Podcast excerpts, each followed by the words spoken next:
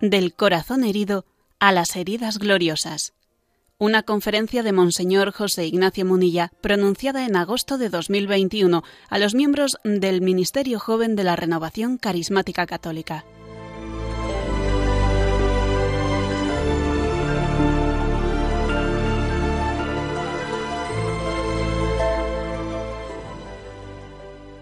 Es importante siempre partir de, un buen diagnóstico para avanzar en el camino de la santificación, de la sanación y para abordar de una manera adecuada ¿no? el reto de la evangelización. ¿De qué heridas partimos? ¿no? Por eso he puesto yo de, del corazón herido a las heridas gloriosas. ¿De qué heridas partimos? Bueno, pues yo creo, me voy a servir de una descripción que hace Luis González Carvajal en un libro, eh, Ideas y Creencias del Hombre Actual, que me parece que hace una lectura muy acertada eh, en esa descripción. Y él, hay un apartado que lo titula De Prometeo a Narciso. Eh. Prometeo sería un poco pues, el referente de la modernidad y el Narciso, el narcisismo, el de la posmodernidad.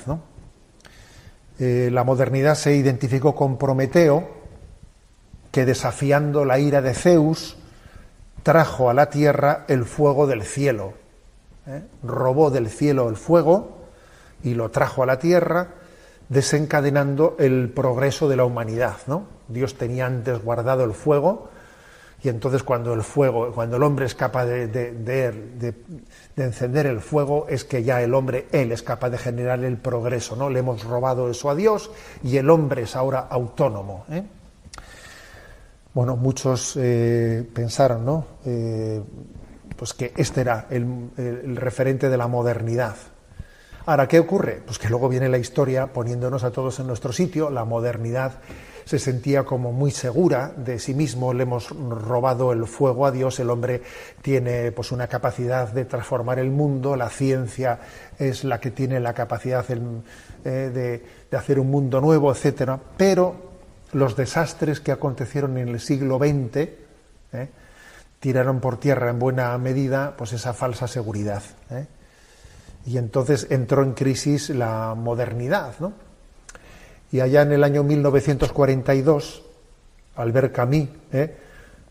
sugirió que el símbolo idóneo no era tanto Prometeo, sino Sísifo que fue condenado por los dioses a hacer rodar sin cesar una roca hasta la cumbre de la montaña, desde donde volvía a caer, siempre por su propio peso, y vuelve a retornar e intentar subir una roca que nunca conseguimos subirla. ¿no? O sea, es decir, es un poco la crisis del existencialismo, ¿eh?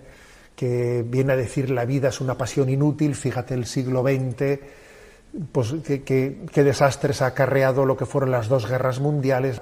Entonces fue una, gran decepción.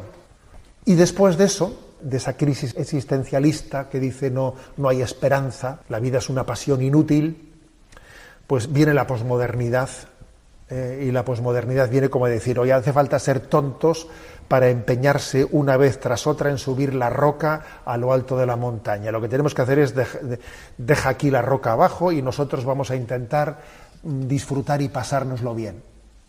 ¿eh? Y ese es un poco lo que el posmodernismo pues, pues, pues, pues vive, ¿no? que es que se ve perfectamente reflejado eh, pues, en Narciso, el que se enamora de sí mismo y carece de ojos para el mundo exterior, renuncia a los ideales, renuncio a pretender transformar el mundo y yo lo que voy a hacer es intentar vivir bien, ¿no? vivir en mi, autocomplacencia buscando mi metro cuadrado de placer. ¿no?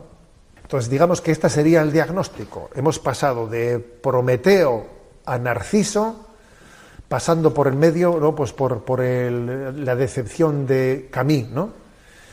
Entonces, claro, si la herida, si el diagnóstico adecuado, ¿no? concreto, es que nuestra, nuestra cultura está herida de narcisismo, entonces hay una pregunta.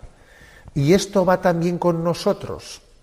O sea, también los que estamos escuchando esta reflexión, también yo estoy herido de narcisismo, o esto les pasa a otros. Eh? Eh, nosotros estamos, eh, por nuestra educación cristiana, estamos preservados de ello, ¿no? A ver, seríamos un poco ingenuos porque el cambio cultural nos afecta a todos, todos vivimos en él, estamos en él. ¿eh? Basta compararse con quienes nos han precedido. Yo me comparo con nuestros padres. Entonces uno ve, se va dando cuenta si se compara en su forma de ver, sus valores, su vida, ¿no? Pues cómo eh, esta cultura narcisista nos ha configurado.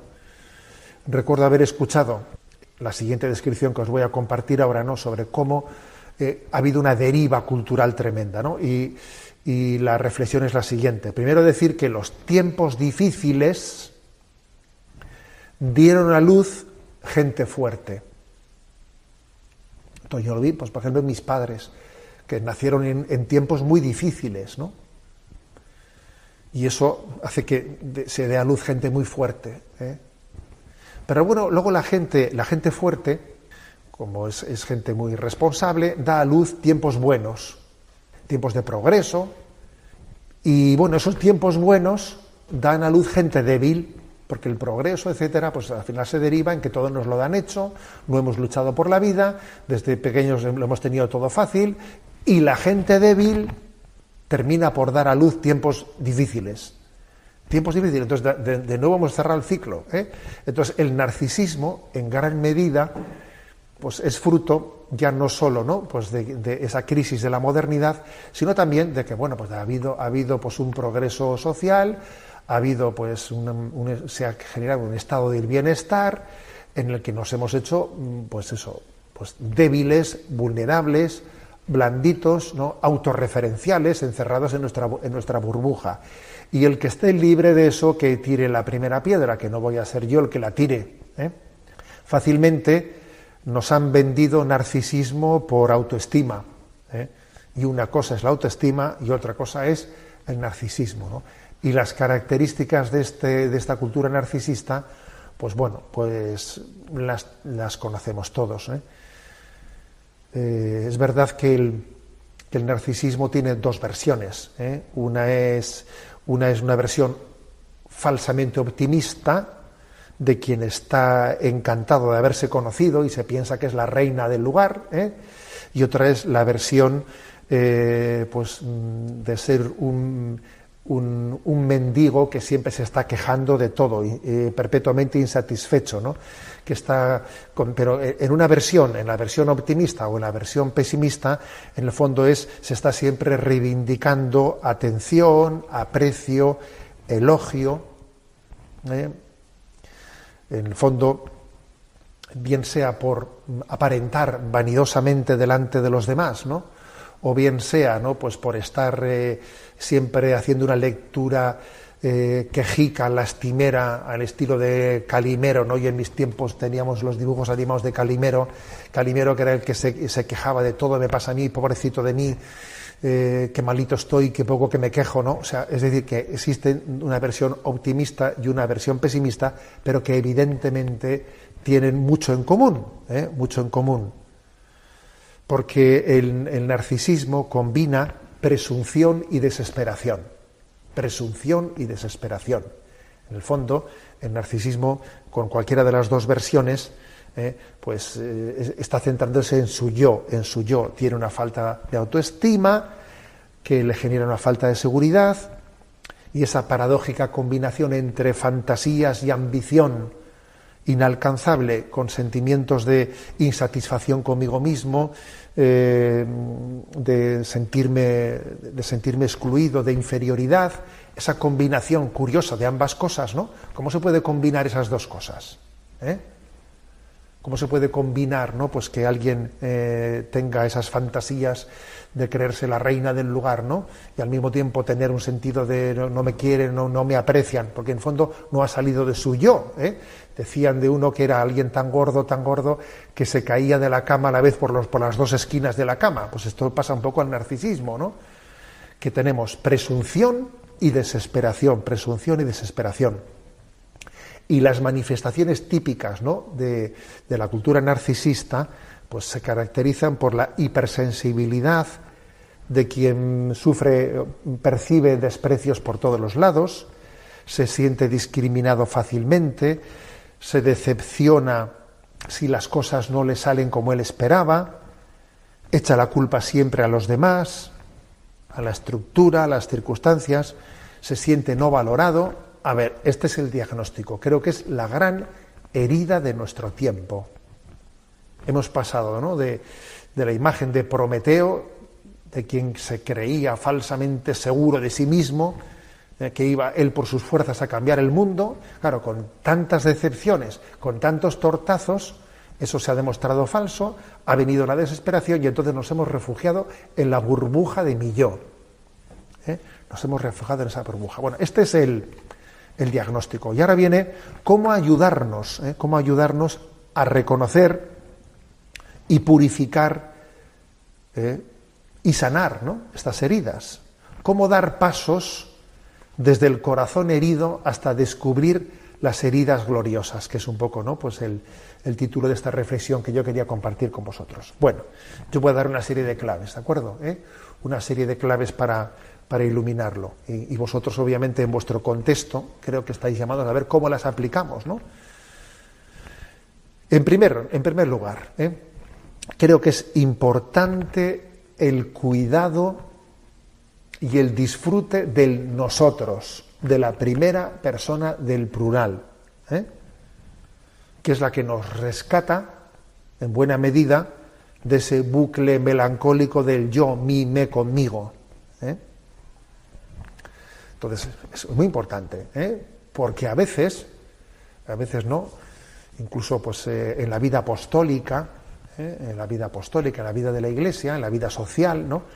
preferimos ser generales de un ejército derrotado que soldados humildes de un ejército en marcha. Existe ese riesgo. ¿eh? Ese riesgo. Entonces, no, yo tengo que saber conjugar el nosotros, ¿eh? el nosotros, y disfrutar de los dones y carismas que Dios infunde en la propia iglesia, en la propia iglesia, y disfrutar de los carismas y los dones de los demás, ¿no? disfrutar de lo que el Espíritu Santo hace en nosotros, en nosotros. ¿eh? Y los dones suelen ser comunitarios, suelen ser comunitarios. Disfrutar de ver crecer la obra del Espíritu en los demás. Cuando uno tiene ¿no? esa capacidad de, disfrutar del nosotros, primera persona del plural, la verdad es que eh, pues, mm, ayuda, está poniendo las bases ¿eh? para para identificar, purificar y sanar esa herida narcisista. Entonces yo me pongo en vuestro lugar, conformáis un grupo de jóvenes cristianos en el contexto ¿no? de la renovación carismática, esto es importantísimo, el disfrutar, el reconocer y disfrutar de los dones y los carismas del Espíritu en los demás. Es decir, esto que el Señor le ha dado a ese, en el fondo, yo bebo de ello, ¿no? Los dones de Dios siempre son compartidos, ¿no? Y siempre son al servicio de los demás.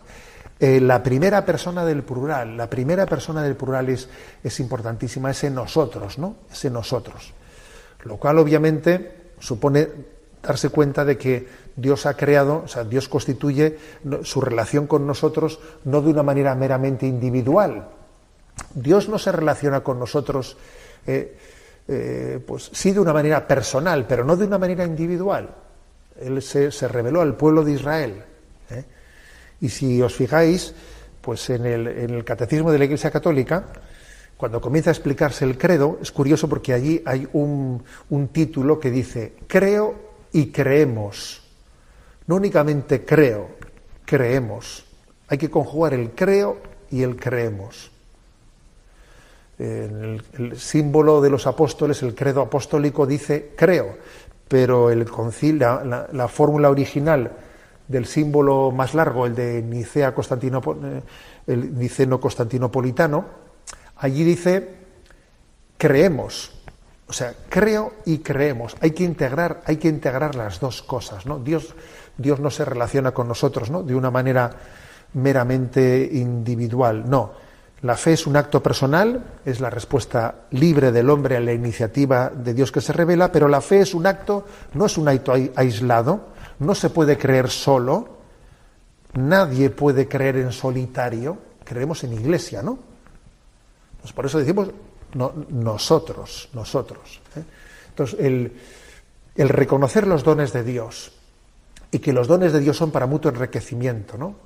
Y que no los recibimos en solitario, que los carismas también, los carismas eh, conforman pues, mm, una comunidad que se conforma en torno a un carisma, supone valorarnos y supone amarnos, amarnos, ¿no? Y alegrarnos de los dones ajenos, de los dones que Dios hace en los demás, ¿no? Alegrarnos de ellos, gozar con ellos, ¿no? Pues importantísimo el, esa conjugación de la primera persona del plural, eh, del, nosotros. ¿no? Esto puede tener muchas, muchas aplicaciones, pero por ejemplo yo creo que una aplicación muy concreta es nuestra capacidad de disfrutar con todos los carismas de la Iglesia sin que sea el mío. Eso, es un ejemplo muy práctico. ¿eh? La capacidad de disfrutar con todos ¿eh? Los carismas que, Dios va sembrando en la vida de la Iglesia. Y no tener esa capacidad y no, tener esa tendencia de mirar con sospecha, ¿eh? con sospecha, a lo que no sea mío, ¿eh? a lo que no, yo no perciba como mío. ¿no? Bueno, en segundo lugar, ¿eh? y en la línea también de este primer punto, otro, otro aspecto que es mm, ir sanando el, la herida individualista ¿no? que el narcisismo va generando, cultivando el sentido de pertenencia.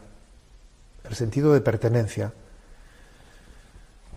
Entonces, el individualismo ha sido, mm, vamos, una, hay una gran desconfianza en este momento, ¿no? Una gran desconfianza de, todas las instituciones, de todas, y cada uno vive en un proyecto suyo personal.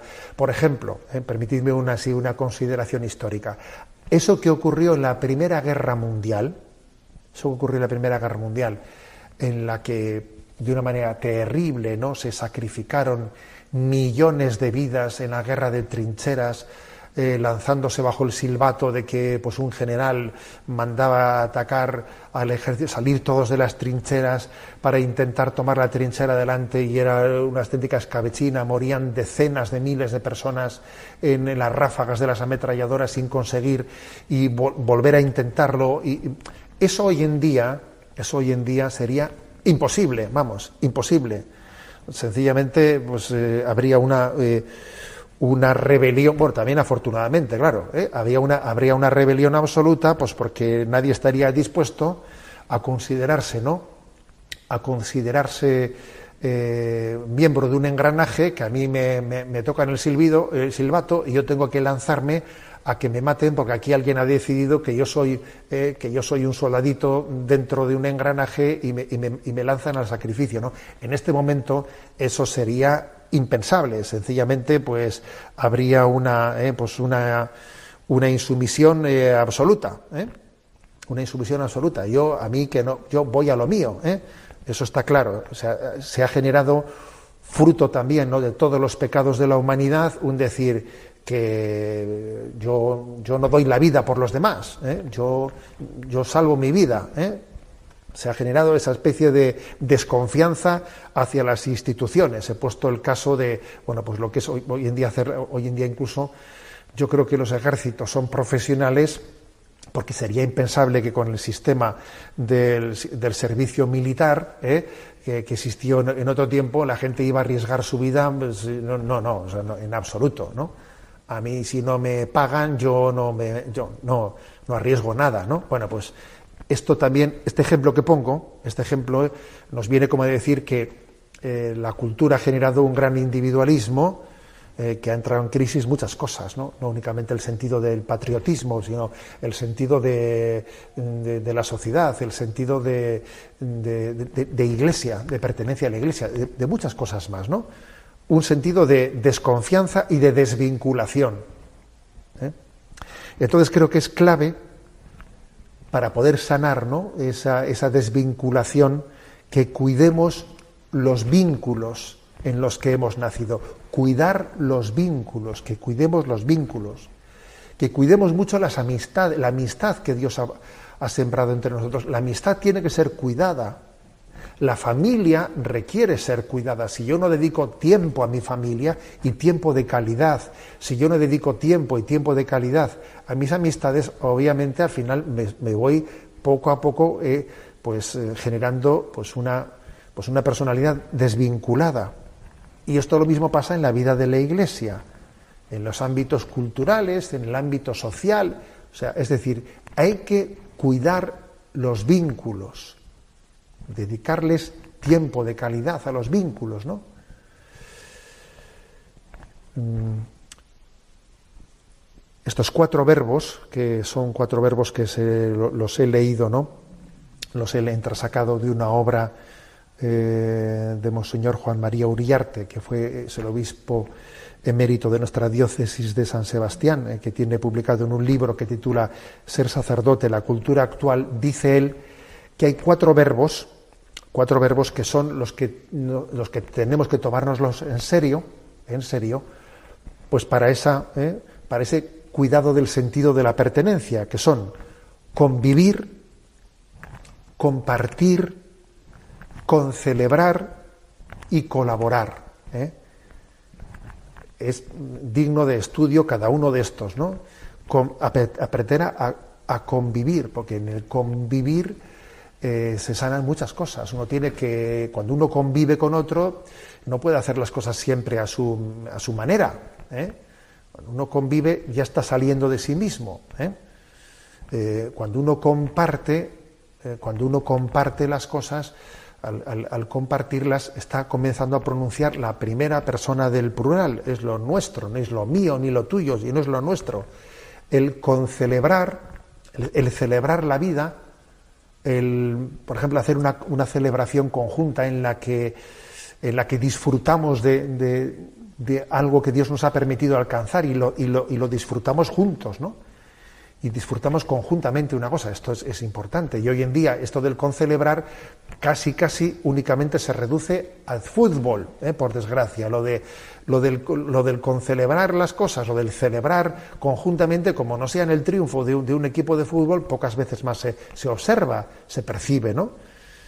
Y colaborar, ¿eh? colaborar, o sea, convivir, compartir, concelebrar, colaborar, son las, las premisas, ¿no? De para generar ese sentido de, pertenencia.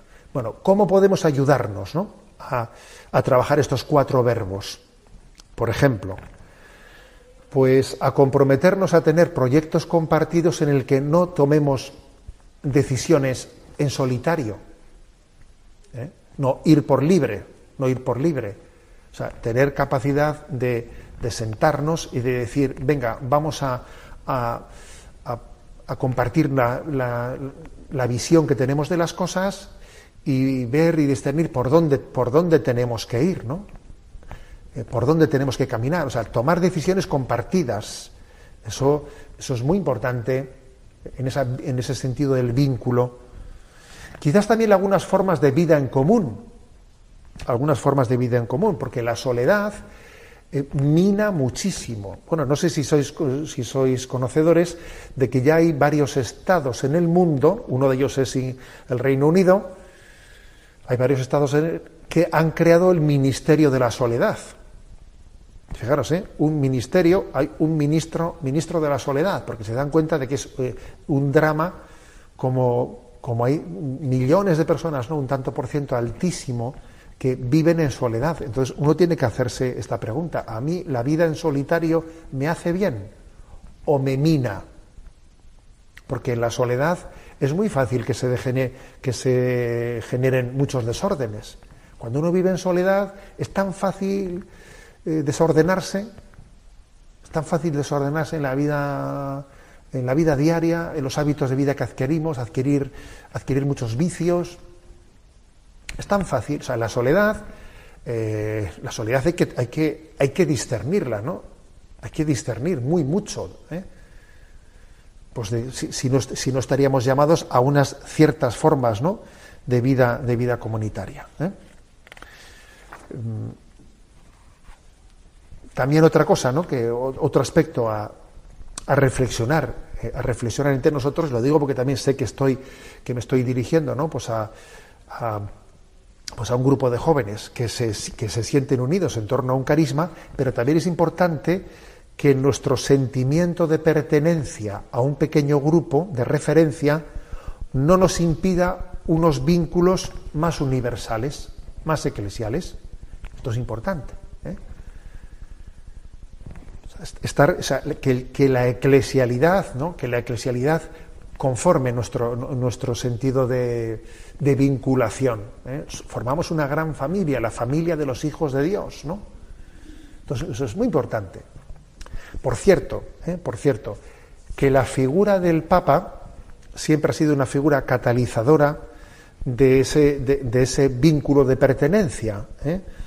Tiene una gran potencialidad la figura del Papa para, en torno a él, generar una gran, un gran sentido de pertenencia. ¿eh? Por ejemplo, los que hemos sido hijos de las jornadas mundiales de la juventud. Yo me considero hijo de San Juan Pablo II, porque claro, fui al seminario y justo recién, recién entrado en el seminario le eligieron a Juan Pablo II. Entonces su pontificado duró eh, todos mis años de seminario y además todos mis años de sacerdote, los 20 años de sacerdote, ¿no? Hasta ser obispo. Entonces, bueno, pues, pues obviamente configuró mucho nuestra, nuestra, nuestra identidad, ¿no? Pues por, por tener una figura paterna. es, es, muy importante eh, también que la figura, la figura del Papa eh, en, nosotros configure ¿no? una identificación de, eclesialidad. ¿eh? De eclesialidad.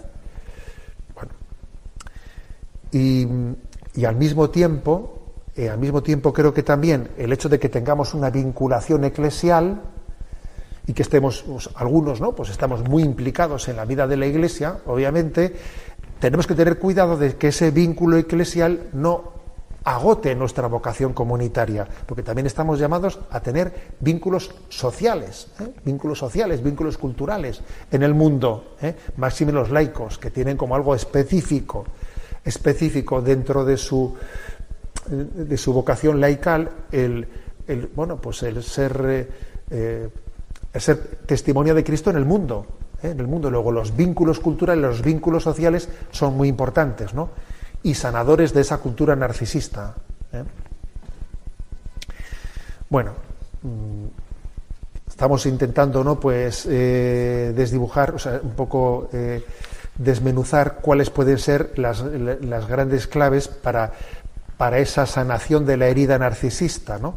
Y una hemos dicho el cuidado de nosotros, otra hemos dicho el cuidado de los vínculos, de los vínculos.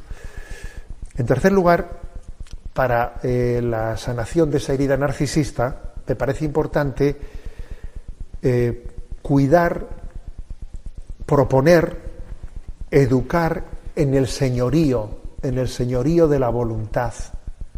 Dios quiere que tengamos una, una voluntad que nos, que nos permita, que sea fuerte y que nos permita participar del señorío de Jesucristo.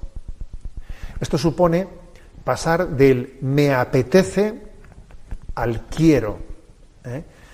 El narcisismo se caracteriza por, la, esclavitud de la apetencia, la esclavitud de la apetencia, ¿no? Se ha dejado a un lado, eh, en, un, segundo lugar, se ha dejado el parámetro de la necesidad objetiva ¿eh? a la hora de discernir y configurar las prioridades eh, de la vida. ¿no? Y entonces, en vez de circunscribirme a lo que necesito objetivamente, eh, pues al, final mm, eh, nuestra vida se mueve en torno a lo que me apetece, que no es exactamente lo mismo que lo que necesito, sino que es lo que me apetece, lo que me apetece. ¿no? Aquí el consumismo nos ha hecho un flaquísimo favor, porque se ha creado una especie de espiral inagotable entre producir y consumir, producir y consumir, producir más para poder consumir más y consumir más para poder aumentar la producción. Y eso nos ha hecho esclavos, ¿eh? esclavos de, pues, de, ese consumismo, que al final, ¿qué es lo que... El, el, consumismo, ¿cómo ha triunfado? El consumismo ha triunfado pues eh, yendo más allá de, cubrir las necesidades. Porque claro, si yo necesito cubrir una serie de necesidades, las cubro y ya, y ya. ¿no? Pero claro, eso eh, al consumismo le, sabe a poco. Quiere que tú necesites más o que creas que necesitas más. Entonces lo que hace es generar apetencias, apetencias, apetencias y hacerte creer que esas apetencias son necesarias. ¿no?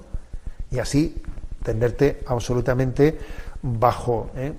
Bajo la esclavitud del me apetece del me apetece, ¿no? sin saber distinguir necesito o me apetece, porque no es verdad que necesitemos todas las cosas que, que, podamos apetecer. No es verdad, ¿no? No es verdad. Eh, esa adicción, ¿no? esa adicción a, la apetencia eh, sobreestimulada por, por, el consumismo, hace que no tengamos dominio ¿eh? de, nuestros deseos, que no, no, tengamos capacidad de diferir la satisfacción de los deseos, de que queramos las cosas aquí, todo, aquí y ahora. En una incapacidad de, de, saber dilatar los deseos, ¿eh? de dilatar los deseos y de discernirlos. ¿Esto me conviene o no me conviene? No. ¿eh? De alguna manera eh, somos esclavos del todo aquí y ahora. ¿no? y, no tenemos capacidad de tolerar una frustración si no se me si no, me, si no se me satisface inmediatamente ¿no? el deseo que tenía me siento frustrado y entonces busco un tubo de escape busco un tubo de escape para compensar para buscar compensaciones a los deseos no satisfechos ¿no? bueno pues entonces qué podemos hacer frente a esto qué podemos hacer a ver yo creo que es muy importante el educar, ayudarnos unos a otros, ayudarnos a, vivir en austeridad, a crear una cultura de austeridad en la amistad cristiana. la amistad cristiana tiene la capacidad de ayudarnos a vivir en la, en la austeridad. Por ejemplo, pues esa experiencia a veces la solemos tener pues imaginaros, ¿no? Pues cuando hacemos la experiencia de un campamento cristiano o una peregrinación y uno dice, es increíble como con tan poco, con tan pocas cosas, de una manera tan austera, como hemos podido tener una, una, pues una experiencia de, tan gozosa, ¿no? Nos tenemos que ayudar en esto. Nos tenemos que ayudar en esto para, para no caer en el bucle narcisista, porque si resulta que entre nosotros lo que estamos es mostrándole al otro, mira lo que, mira lo que he conseguido, mira lo que he comprado. pues el otro todavía, entonces le estás generando, le estás generando la necesidad de adquirir lo que tú has adquirido. Y entonces estamos siempre eh, subiendo y subiendo y subiendo y subiendo el listón del consumismo, porque es que al final, eh, pues, pues, en principio, tú, tú, siempre estás fijándote en los que tienen lo que tú no tienes. ¿eh? Y entonces eso es insaciable. ¿eh? es insaciable. Como cuando éramos unos adolescentes ¿eh? y entonces se discutía en casa a qué hora había que regresar por las noches, ¿no? Los viernes por la noche los sábados por la noche. Y entonces, claro, no es que los otros siempre vienen más, siempre vienen más tarde que yo. ¿eh? Es que yo no voy a ser el único que me retire, me retire a, tal hora de la noche. Y entonces, claro, a ver, si los otros siempre son para mí una especie de resorte eh, que, me, que me está empujando a no vivir en austeridad, eso no me ayuda a nada. Luego yo creo que tenemos que generar en el entorno de la vida de la Iglesia, de la amistad cristiana, unos referentes de austeridad, ¿no? de saber gozar y disfrutar de la, de la austeridad. O sea, disfrutar de que se puedan hacer mejor con menos que con más. Es mejor poder hacer las cosas más austeramente en vez de hacerlas con, con, más medios. Y si podemos organizar pues, unas vacaciones más austeras, pues mucho mejor. ¿eh? No que ¿eh? estemos continuamente ¿no? subiendo y subiendo y subiendo el listón, ¿no? El listón, que parece que, claro, si ya el año pasado tuve no sé qué vacaciones, este tengo que subir el listón, porque entonces parece que, que voy a menos en mi vida, ¿no? O poner la meta de ir creciendo en capacidad de disfrute en austeridad, porque eso está midiendo la calidad de nuestro disfrute. Y para eso es muy importante ayudarnos mutuamente a ello, ¿eh? ayudarnos, ayudarnos mutuamente. Porque si no, el condicionamiento cultural es que cada vez tenemos que, pues, que superarnos más, o no tiene que ir más allá de lo que fue el anterior. Si no, parece que no. ¿eh? eh Aquí hay una, si me permitís compartir una, anécdota, ¿no? Una anécdota de mi, de mi vida de seminario. Pues recuerdo, recuerdo que en el, eh, que en el seminario, pues eh, ahí, cuando estuve en Toledo, había algunas habitaciones pues que estaban perfectamente renovadas, ¿eh? que tenían pues, pues calefacción central, que tenían un baño propio, etcétera, etcétera, ¿no? Y, y, había otras otras partes que estaban un poco renovadas y otras partes que le llamamos la zona de Siberia, donde bueno, donde allí pues hacía un frío casi que era temperatura ambiente lo que hubiese en la calle, ¿no? Y entonces bueno, pues nosotros en nuestro lenguaje popular, pues teníamos dividido el seminario, ¿no? en la zona Siberia, la zona tal y la zona buena se llamaba la Costa del Sol. ¿eh? Entonces, ¿qué ocurría? Pues que, bueno, pues que eh, las, las, habitaciones buenas estaban reservadas, las que estaban perfectamente ya todas renovadas, se les se reservaban para los últimos. ¿eh? Y los que estaban recién entrados, pues iban, iban, iban a la zona de Siberia. Y según iba creciendo uno en la vida del seminario, pues iba eh, ocupando las habitaciones mejores. Entonces, en una ocasión, el director espiritual del seminario, por cierto, eh, uno de los directores espirituales del seminario, don José Rivera, que ya fue, ha sido declarado venerable, que es la lógica de los santos, la que no se deja tan fácilmente mundanizar, pues él hizo la siguiente reflexión. Oye, esto, esto que hemos asumido como lo normal, ¿no? que uno seminarista venga y de, entrada tenga la, el pasillo de Siberia y así vaya, eh, según va, aspirando para adelante y al final, antes de ordenarse, tiene la Costa del Sol. Esto no tenía que ser al revés. ¿No sería lo lógico que el que entra entre en, el, en las habitaciones de la Costa del Sol y según va avanzando en su vida, al final eh, vaya cada vez teniendo las habitaciones más austeras y al final termine en el pasillo de Siberia antes de ordenarse de cura? ¿eh? Y recuerdo perfectamente, claro, pues que su lógica, la lógica de este planteamiento era contundente, era contundente, ¿no?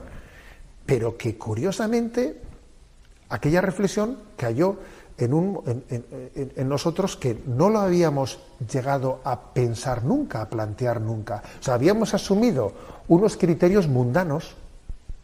Es tan fácil asumir los criterios mundanos, incluso en la propia vida de la Iglesia. Es tan fácil. Por eso creo que para, tenemos que ayudarnos a, romper esos criterios. Tenemos que ayudarnos a romper esos criterios, ¿no?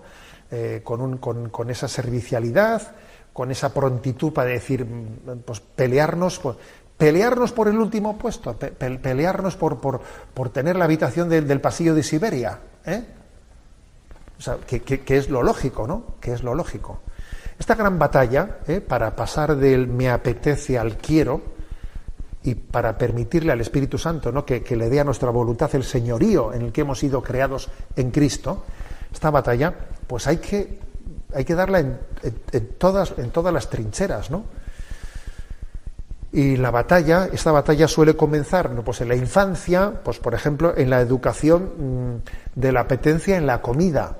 ¿Eh? Cuando empieza uno, esto quiero o no quiero, me gusta o no me gusta, como no des esa batalla con el niño en, el, primer momento de su vida, vas a ver tú lo que es bueno. ¿eh? Como tú comiences con el niño a, darle lo que le apetece, esto quiero, esto no quiero, y al final te encuentras con cosas que son patéticas. No, es que este niño únicamente, el otro día una familia me decía, ¿no?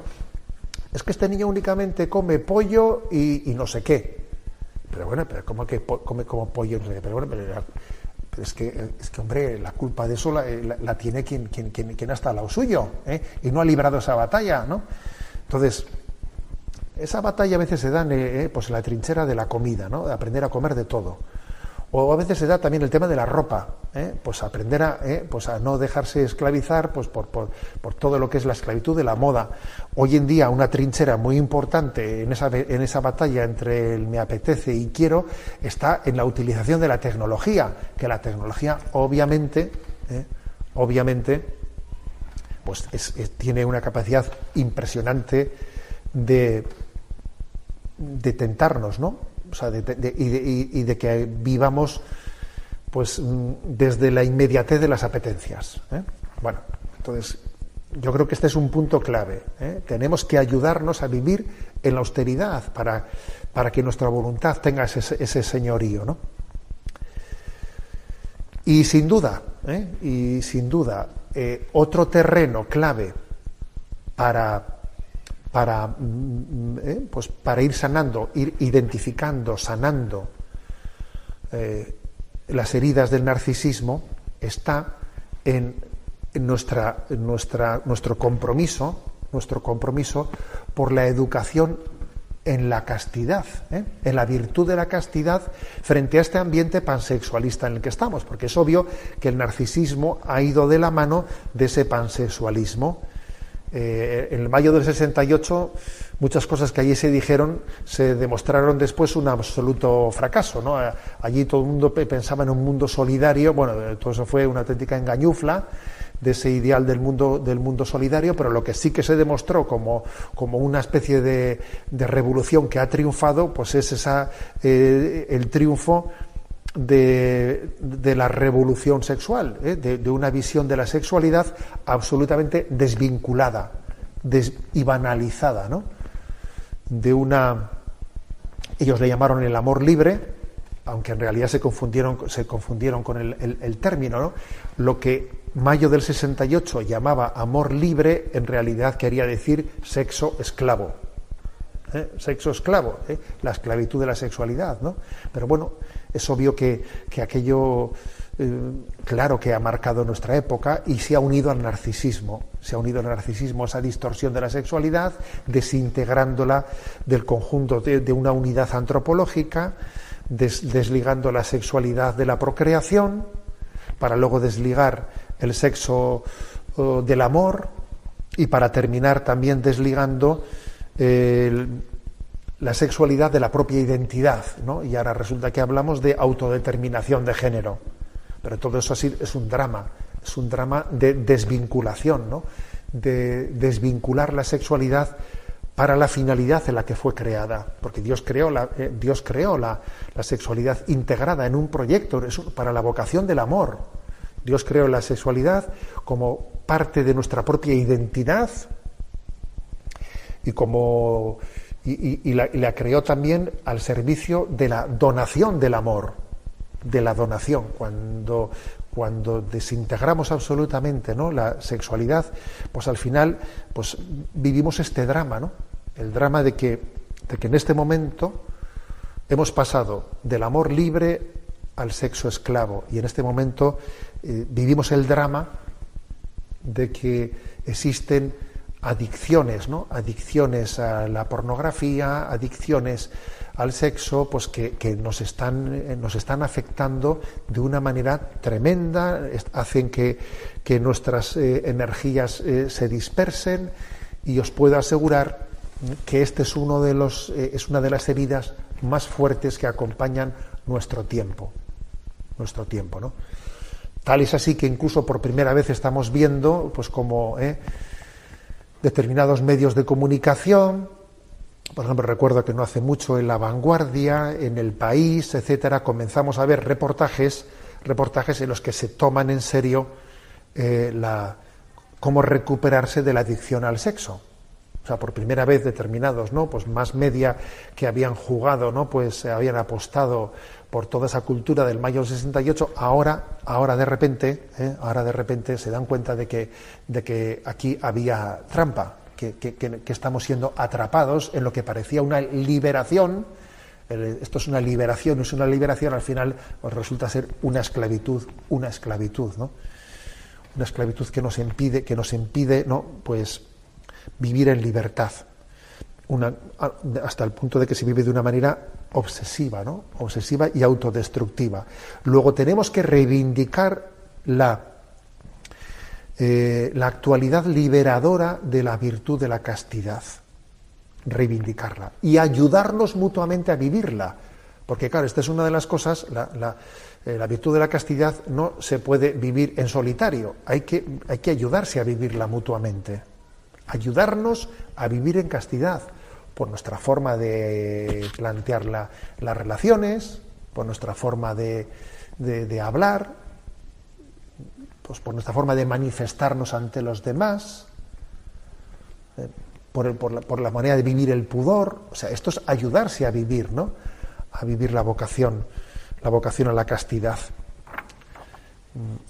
No hay libertad sin castidad. A ver, no hay libertad sin castidad. ¿no? Leo un par de, ¿eh? un par de frases del catecismo de la Iglesia Católica en la que, en la que dice algo tan maravilloso como esto, ¿no? La castidad significa la integración lograda de la sexualidad en la persona y por ello en la unidad interior del hombre, en su ser corporal y espiritual. La sexualidad en la que se expresa la pertenencia del hombre al mundo corporal y biológico se hace personal y verdaderamente humana cuando está integrada en la relación de persona a persona, en el don mutuo, total y, temporalmente ilimitado del hombre y la mujer. La virtud de la castidad, por tanto, entraña la integridad de la persona y la totalidad del don. O sea, no estar interiormente dividido, ¿no? Tener unificada nuestra vida, eso es la castidad. Implica un aprendizaje del dominio de sí, una pedagogía en la libertad humana, y en el fondo, dice el catecismo, aquí hay una alternativa. O somos dueños, o somos dueños, o somos arrastrados. O somos dueños, ¿no? De nuestra sexualidad o somos arrastrados por ella. Por lo tanto, este es un tema clave. Tomarse en serio la educación en la afectividad y en la sexualidad en el contexto de una antropología adecuada y en el contexto de una espiritualidad de responsabilidad. Porque todos estamos llamados ¿no? a descubrir esa espiritualidad de la esponsalidad a la cual ahora quiero un poco hacer, hacer referencia. Luego, ayudarse a vivir en castidad entre nosotros, ¿no? Bueno, y, y entro un poco en la parte final de mi exposición, porque quiero recordar que el título del que he partido es Del corazón herido por el narcisismo, ¿no? Del corazón herido a las heridas gloriosas. Eh, ya hemos indicado un poco de qué manera, ¿no? De qué manera pues, mm, abordar esa herida, esas heridas de nuestro corazón, como a través de nosotros, como a través de unos vínculos fuertes, como a través de, la educación de nuestra apetencia, como a través de la virtud de la castidad. Ya hemos ido un poco eh, subrayando, ¿no? De qué manera eh, vamos, vamos cuidando el corazón herido. Pero yo quisiera subrayar que es importante no solo el aspecto ascético, sino el místico, porque tenemos que descubrir una espiritualidad que nos permita reconocer que esas heridas, esas heridas que tenemos que al mismo tiempo nos hacen sufrir, porque el narcisista sufre. Sufre, el que está aquejado de narcisismo en mayor o menor grado, sufre, esas heridas, a la luz de la fe, también tenemos que descubrir en ellas que son heridas gloriosas en la medida en que Jesucristo se nos revela en ellas, se nos revela en ellas. ¿eh? Y es muy importante entender la importancia de la revelación, ¿eh? de la revelación. Eh, es un tema clave, ¿no? La frontera entre la creencia y la increencia. Hoy en día la frontera entre la creencia y la increencia para mí está en creer en la revelación o no creer en la revelación. Esa es la verdadera frontera. ¿Eh? No, fijaros, en un tiempo la frontera era Dios existe o Dios no existe, soy, soy creyente o soy ateo. Hoy en día la frontera está, yo creo en la revelación, Dios se ha manifestado, y hay que decir, Dios se manifiesta en la revelación pública, ¿no? en la Sagrada Escritura, pero también Dios se manifiesta en una especie de deseo de mm, revelarse interiormente a nosotros en un conocimiento interno, posibilitarnos un conocimiento interno. ¿eh? De lo que, y entonces Dios también habla en nuestras heridas y se manifiesta en nuestras heridas. Un texto que os propongo ¿no? para la reflexión ¿eh?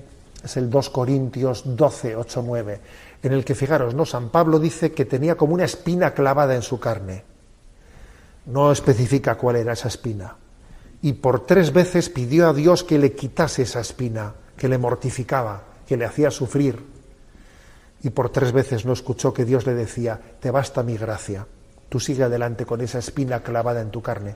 Es decir, que creo que también eh, en nosotros, en nosotros tenemos que descubrir que esas heridas que estamos llamados ¿no? pues a intentar identificar, a acompañar y a intentar sanar, al mismo tiempo que eso es así, son también heridas en las que Jesús se nos manifiesta. ¿Mm? eh, porque Jesús es el buen samaritano. Jesús es el buen samaritano que se ha detenido junto a nuestras heridas, que se ha inclinado, que se ha volcado en nuestras heridas. Y entonces en, es, en esas heridas vemos cómo Jesús nos quiere, cómo Jesús eh, tiene misericordia de nosotros, cómo Jesús tiene una inmensa, infinita paciencia con nosotros. En esas heridas Dios hace alianza de amor en nosotros. Bueno, ya sé que tienes una espina clavada, te basta mi gracia, yo estaré junto a ti, ¿eh? para que esa herida no te descabalgue, ¿eh? no te descabalgue en tu vida. Son un lugar privilegiado para, para trabajar la realización del hombre y para descubrir cómo Dios se revela y tiene inmensa misericordia y paciencia con nosotros. Es un lugar para decir, sin perder la paz y sin hacer las paces, sin perder la paz porque tengo estas heridas que me hacen sufrir, pero sin hacer las paces porque sé que también el pecado está presente detrás de esas heridas y tengo que, luchar eh, hacia la santidad. Entonces, en este equilibrio, ¿no? entre sin perder la paz, pero sin hacer las paces, ¿eh? que es un poco lo que le dice el Señor a San Pablo, ¿no? Le dice a San Pablo, mira, sé que tienes esa espina clavada, te basta mi gracia, tú sigue, sigue, ¿no? Eh, luchando, yo de momento no te voy a quitar esa espina, pero te voy a dar la gracia para que sepas sobrellevarla sin que te descabalgue. Entonces, es curioso, ¿no? El hombre fragmentado, escindido, interiormente dividido, recibe en su unión con Cristo el don del Espíritu Santo, para que comience a restaurar las heridas ¿eh? y al mismo tiempo tenga paciencia con los ritmos de Dios, ¿no? Tras la aceptación de las heridas hace falta, pues, hacer también una, una lectura, ¿no? Una lectura. ¿Por qué Dios permite en mí estas heridas? San Pablo también lo dice, ¿no? Pues para que yo no me envaneciese porque yo había tenido también grandes experiencias interiores, para que no me envaneciese, Dios permitió que hubiese una espina clavada en mí, dice San Pablo. Apliquémonos eso nosotros, a nuestro nivel. ¿eh? Dios también permite que nosotros existan determinadas, ¿no? determinadas heridas, pues para que al mismo tiempo que proclamamos ante el mundo un mensaje, entendamos que yo soy el primer necesitado de ese mensaje. Para que entendamos que yo soy un médico que al mismo tiempo soy enfermo y que eso que predico para los demás soy yo el primero en necesitarlo. Y para que no me presente ante el mundo como alguien que está absolutamente seguro de sí mismo y que mira a los demás con una prepotencia y nos mira un poco de arriba abajo, como que esto yo me tengo toda esta lección, la tengo ya absolutamente superada, no. Nosotros no tenemos superado en absoluto el Evangelio que predicamos, sino que somos los primeros necesitados de él, ¿no? Entonces esto configura nuestro estilo, porque convivimos con unas heridas, y entonces no desde la prepotencia, sino desde la misericordia capaz de entender, estamos llamados a transmitir esperanza al mundo, al mismo tiempo que dice uno, pues mira, pues, pues a mí me ha servido, me presento ante el mundo con la experiencia de que el acompañamiento es posible porque yo he experimentado ¿eh? Este acompañamiento que yo te propongo aquí, yo soy el primero que también necesito este acompañamiento. Y el camino de sanación es posible porque yo también he experimentado ¿eh? esas heridas y, Dios también me permite, ¿eh? tiene paciencia conmigo y voy camino poco a poco de sanación, ¿no? O sea que es una manera de Dios quiere que tengamos paciencia con nosotros mismos para tener paciencia con los demás y perseverancia. Es decir, tenemos que ser acompañantes, acompañados, médicos que al mismo tiempo tenemos una condición de enfermos, ¿no? Una expresión que yo repito mucho, mucho, porque me pareció importantísima ¿no? en el pontificado del Papa Francisco, es su expresión que dice, ¿qué es la fidelidad? La fidelidad es la debilidad bien acompañada. La fidelidad no es un yo estoy seguro de mí mismo, yo lo puedo todo, yo tengo, yo, no, no, no, quieto. La fidelidad es la debilidad bien acompañada y puesta en diálogo con el Señor. En este sentido podemos decir que nuestras heridas son gloriosas, son gloriosas. Dios se manifiesta en ellas, hace alianza con nosotros en nuestras heridas. Sus heridas eh, nos han curado, ¿no? Entonces, frente a un mundo en el que no, frente a una cultura en la que no descubre a Dios presente en ningún sitio, nosotros podemos decir que yo descubro a Dios en mi propia debilidad. En mi propia debilidad descubro la paciencia de Dios, la misericordia de Dios. Y la clave de la esponsalidad ¿eh? Es muy importante para entender de que, bueno, pues en medio de mi debilidad, en medio de mi debilidad, Señor quiere que, que yo, en Él, en su corazón, eh, en vez de estar buscando tubos de escape, eh, tubos de escape en los que compensar eh, mis, mis, heridas, ¿no? yo aprendo a, a descubrir que afectivamente poniendo mi corazón en Cristo, estoy de alguna manera ¿no? en Él, en Él centrándome y estoy aprendiendo a acompañar mis heridas, porque me sé amado, a pesar de estar, herido, me sé amado.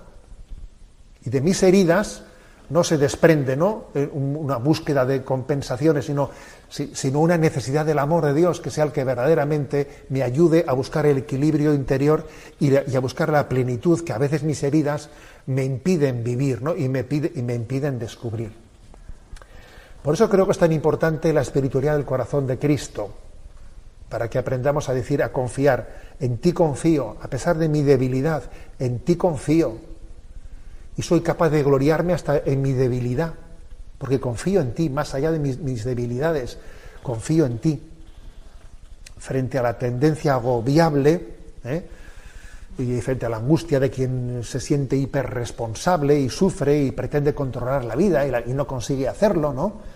Yo creo que tenemos que, cultivar el abandono en el, amor de Dios, en ti confío, en vos confío, ¿no? aprender a abandonarse, abandonarse en el amor de Dios que se manifiesta en medio de mis debilidades. Por eso, ¿no? Mm, por eso el título elegido para esta reflexión, del corazón herido a las heridas gloriosas. ¿eh? No esperemos a que dejemos de tener heridas para, vivir la esponsalidad con Cristo. No, vivamos la esponsalidad con Cristo en esas mismas heridas en las que Cristo no se ha, se ha desposado con nosotros. Yo estaré contigo en medio de tu debilidad, ¿no? Y caminaré contigo para que tu caminar, aunque sea, ¿no? Pues en la debilidad, pues sea un caminar fiel. El que comenzó en ti la obra buena, él mismo la llevará a término.